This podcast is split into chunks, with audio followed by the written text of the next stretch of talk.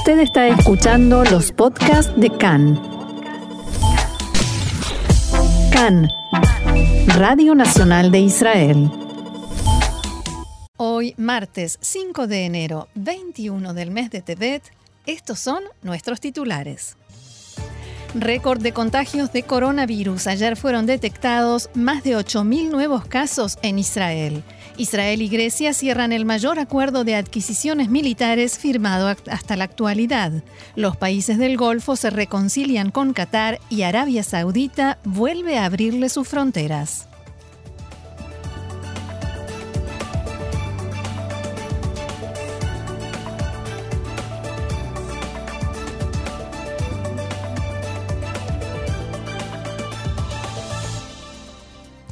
Ahora sí vamos al desarrollo de la información que una vez más y lamentablemente comienza con datos del coronavirus. ¿Cuándo será el día que podamos dejar de dar estos datos, verdad? El Ministerio de Salud informó que ayer se registraron 8.308 nuevos casos de infectados por coronavirus. El número surge de un total de 110.813 pruebas realizadas, lo que resulta que un 7,6% de las pruebas han sido positivas. Actualmente hay en Israel 55.312 pacientes con el virus activo, de los cuales 764 se encuentran en situación grave y 183 requieren la asistencia de un respirador. Desde el inicio de la pandemia, en nuestro país hubo 450.116 personas contagiadas, mientras que el número de fallecidos asciende a 3.445. Y sigue adelante la campaña de vacunación. Ayer recibieron la primera dosis 146.000 personas, lo que suma un total de 1.370.000 desde el comienzo del operativo. Ayer todas las Cupot Jolim, las mutuales de salud, manifestaron que del total de personas vacunadas, solo un tercio pertenece a la población mayor de 60 años, mientras que del resto, la gran mayoría se centra en trabajadores de la salud.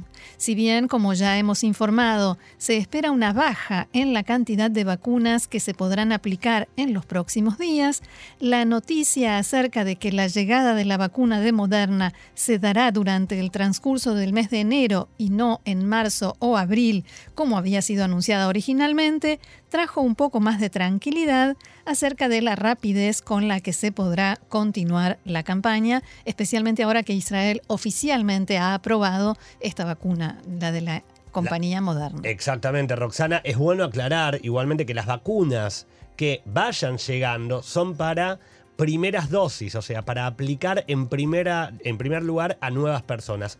y lo mismo da si esa primera aplicación es de Pfizer o de Moderna. Aquellos, ahora sí, que ya recibieron su dosis o que la reciban durante los próximos días, obtendrán su segunda dosis también con la vacuna de Pfizer. ¿Por qué? Porque la primera dosis fue de Pfizer, entonces la segunda también. Lo que no va a pasar, están diciendo desde el Ministerio de Salud, es que se mezclen, primera y segunda dosis con eh, diferentes empresas, con Buena diferentes aclaración.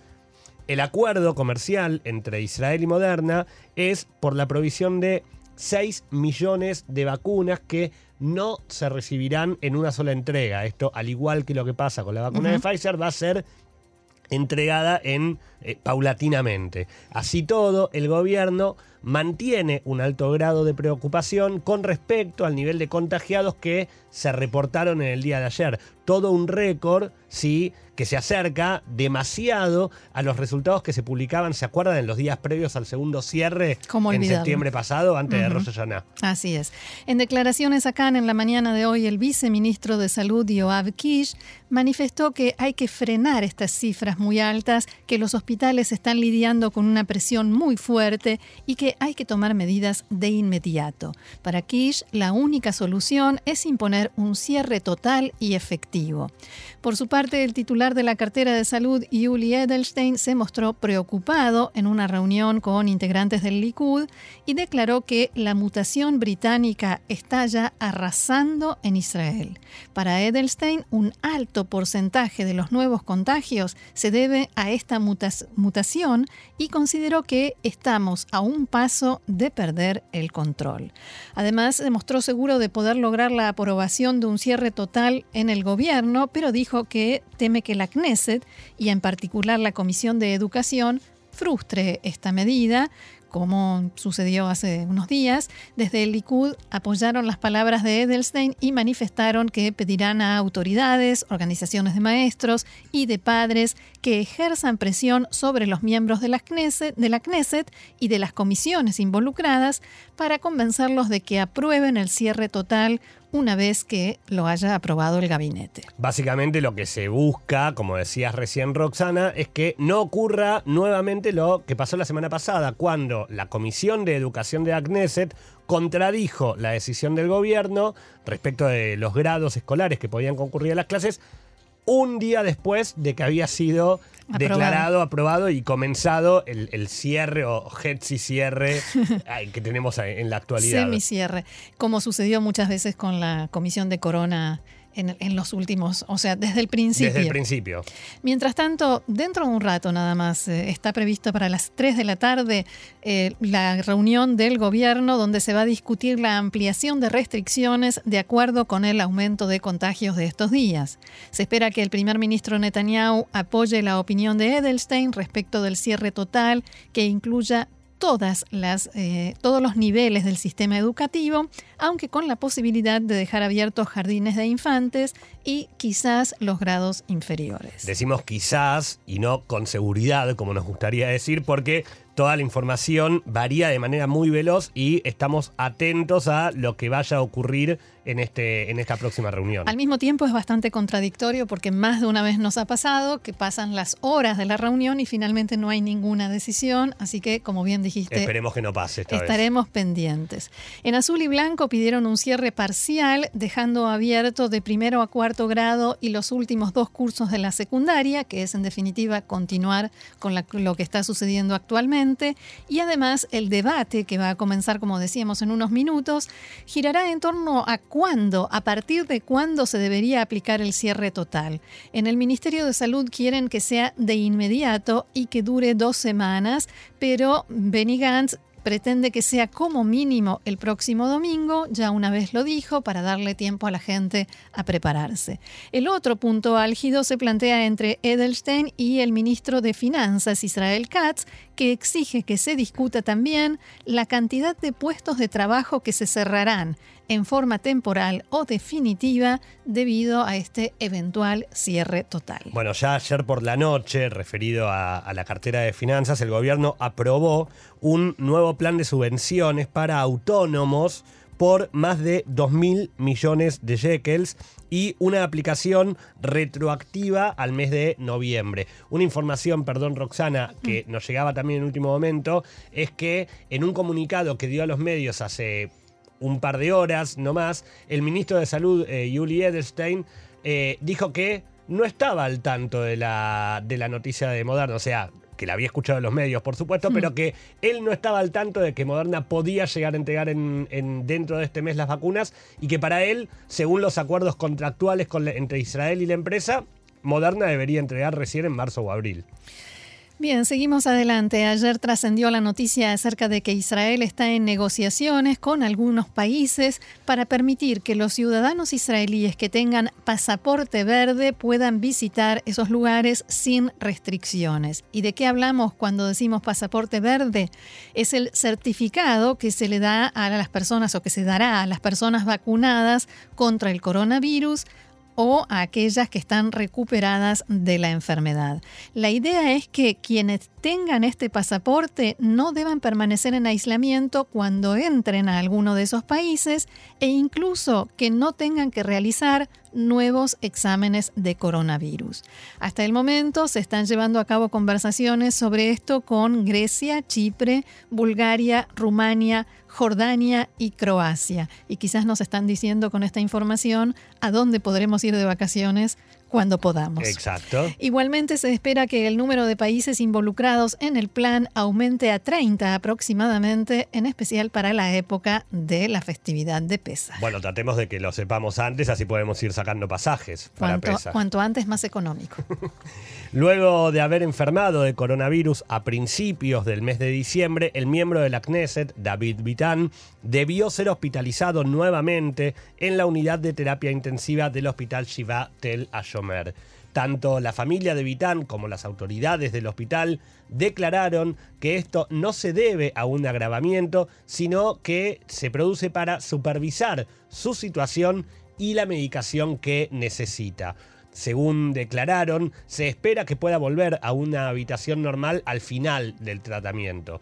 Vitán, de 60 años, está completamente consciente y trascendió que no debió ser conectado a un respirador.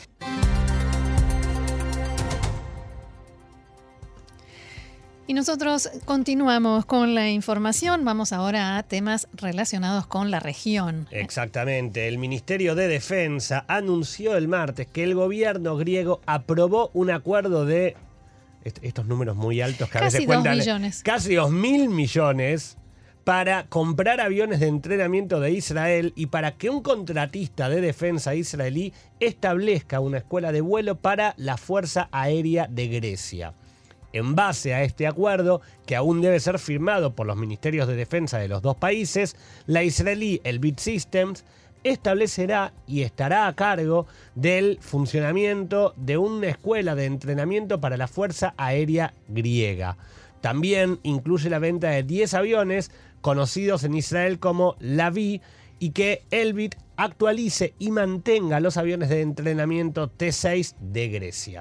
El Ministerio de Defensa aquí en Israel aseguró en un comunicado que se trata del mayor acuerdo de adquisiciones de defensa entre los dos países hasta la fecha y que tendrá una duración de 20 años. El comunicado, firmado por el ministro de Defensa Benny Gantz, señala que este acuerdo refleja las excelentes relaciones que tenemos con Grecia. Es una alianza a largo plazo que servirá a los intereses y cientos de puestos de trabajo en los dos países y promoverá la estabilidad en el Mediterráneo. Seguimos con la información ahora en las relaciones internacionales de Israel también. El ex embajador de Israel en Turquía, Eitan Nae, estará a cargo en forma temporal de la representación israelí en Abu Dhabi, que está previsto que se convierta en el futuro en embajada. Ahora, luego de la eh, del restablecimiento de las relaciones. Está previsto también que el embajador Nae llegue a Abu Dhabi en los próximos días para asumir su nuevo rol y al parecer ejercerá el cargo durante algunos meses hasta que sea nombrado el embajador titular. Algo está cambiando en Medio Oriente, más precisamente en las relaciones entre los países del Golfo. Es que hace unas horas el Ministerio de Exteriores de Kuwait anunció que después de tres años y medio de bloqueo, el gobierno de Arabia Saudita decidió reabrir sus fronteras terrestres, aéreas y marítimas con Qatar.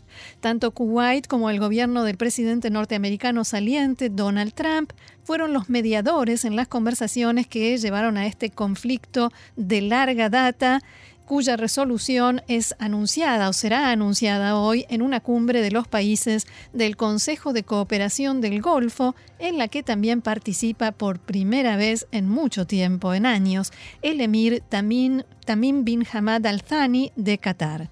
Así lo comunicaba Ahmad Nasser Al Mohammad Al Sabah, ministro de Relaciones Exteriores de Kuwait. وقد تم التأكيد خلال الاتصال على حرص الجميع على وحدة الصف ولم Hemos الشمل enfatizado وجمع que الكلمة todos están من خلال interesados en la توقيع العلماء. reunificación y en un mensaje común a través de la cual firmarán la declaración de Al-Ula que marcará el comienzo de una página brillante de relaciones fraternales y sin obstáculos. Y basado en, gracias a la sugerencia de su Alteza Real, el jeque Nawaf Hamad Al-Sabah, el emir, ha decidido que habrá una reapertura del espacio aéreo, las fronteras terrestres y marítimas entre el Reino de Arabia Saudita y Qatar a partir de esta noche. Alula es el lugar donde se encuentran, por tanto se llama así la declaración. El conflicto comenzó cuando el príncipe heredero de Arabia Saudita, Mohammed bin Salman, acusó al emir de Qatar de cooperar con Irán para perjudicar a su país. Recordemos que en junio de 2017, Arabia Saudita, Bahrein, Emiratos Árabes Unidos y Egipto suspendieron las relaciones con Qatar eh, y acusaron a Qatar de intervenir en los asuntos internos de esos países y de textuales palabras, apoyar al terrorismo debido al respaldo que Qatar junto a Turquía brindan al islamismo político y a las diferentes ramas de los hermanos musulmanes, incluidos Hamas en la franja de Gaza.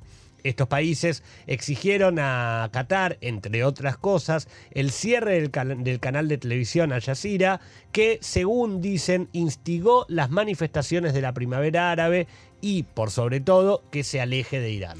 Y después de cuatro años en los que se sucedieron acciones de venganza, campañas mediáticas, una amplia variedad de medidas de presión, en realidad el aislamiento en el que pusieron a Qatar eh, consiguió el efecto contrario al que buscaban. Qatar se tuvo que acercar más a Irán porque su espacio aéreo se convirtió en la única salida para su eh, compañía eh, Qatar Airways y también a Turquía, que reforzó allí en territorio qatarí su base militar en lugar de cerrarla como le exigían sus rivales.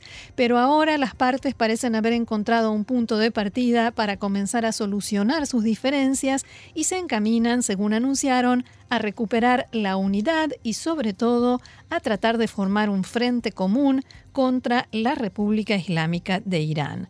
Todas las partes parecen tener grandes esperanzas puestas en este principio de solución, así se reflejaba en el informe del canal de televisión Al Ejrabía, que transmite desde Riad y se dedica a información del Golfo. El doctor Nayef Al-Ahraf, secretario general del Consejo de Cooperación del Golfo, recibió con satisfacción la noticia de la reapertura del espacio aéreo y las fronteras terrestres entre Arabia Saudita y Qatar. Una fuente de la Casa Blanca declaró a Reuters que hoy se podría firmar el acuerdo definitivo de reconciliación y reanudación de las relaciones entre estos países y que el mediador principal, el asesor y yerno presidencial Jared Kushner, estará presente en la ceremonia junto a otros dos funcionarios de la Casa Blanca. Como parte del acuerdo, Arabia Saudita, Bahrein, Emiratos y Egipto levantarán el boicot que impusieron hace más de tres años a Qatar y este país anulará las demandas que presentó en el marco de este conflicto. Ahora, Roxana, la pregunta es cómo afecta o cómo puede afectar todo esto a Israel. Bueno, fuentes en Israel consideran que este cambio puede conducir a la normalización de relaciones entre Israel y Qatar. Estas fuentes dijeron a medios israelíes que enviados israelíes visitaron Qatar varias veces, pero lo hicieron con bajo perfil para no generar, generar roces y disgusto con Arabia Saudita, Bahrein, Emiratos y Egipto. Y esto en Medio Oriente como en Medio Oriente no es que estos países no sepan, pero mientras no se diga públicamente es como si no sucediera. Y según estas fuentes, a pesar de su vínculo con Hamas, el emir de Qatar, también bin Hamad al-Thani, no tiene ningún inconveniente en generar relaciones con israelíes y tampoco sus allegados, el círculo que lo rodea representantes israelíes establecieron en los últimos años una buena relación con el enviado de Qatar a la franja de Gaza, Mohamed Alemadi, que ha sido en estos años el encargado de traer el dinero a la franja de Gaza y a quien el gobierno en Doha le tiene mucha confianza y toma muy en cuenta sus opiniones. También este paso, esta unión nueva en el Golfo podría acercar a Israel con Arabia Saudita y la esta apertura de fronteras, lo que en concreto hay hasta ahora, podría significar que los israelíes que visiten el Golfo también puedan entrar a partir de ahora a Qatar, que es considerado el país más rico del mundo desde el punto de vista del ingreso per cápita y número uno en exportación de gas en todas sus formas. El primer ministro Bibi Netanyahu reaccionó en las últimas horas al anuncio del portavoz del gobierno iraní que dijo que Irán ha de inyectar gas en las centrifugadoras de la planta de Fordow para enriquecer uranio a una pureza del 20% en violación del acuerdo nuclear de 2015 firmado ese año entre Irán y Estados Unidos, China, Rusia, Alemania, Francia y el Reino Unido. Irán anunció que aumentará el nivel de enriquecimiento de uranio e impulsará su capacidad industrial para enriquecer uranio por debajo de la tierra. Se trata de una violación flagrante y absoluta de sus compromisos. Esto no tiene ninguna otra explicación más que la continuidad de las intenciones de Irán de producir armamento nuclear. Y reitero una vez más, Israel no permitirá que Irán produzca armamento nuclear.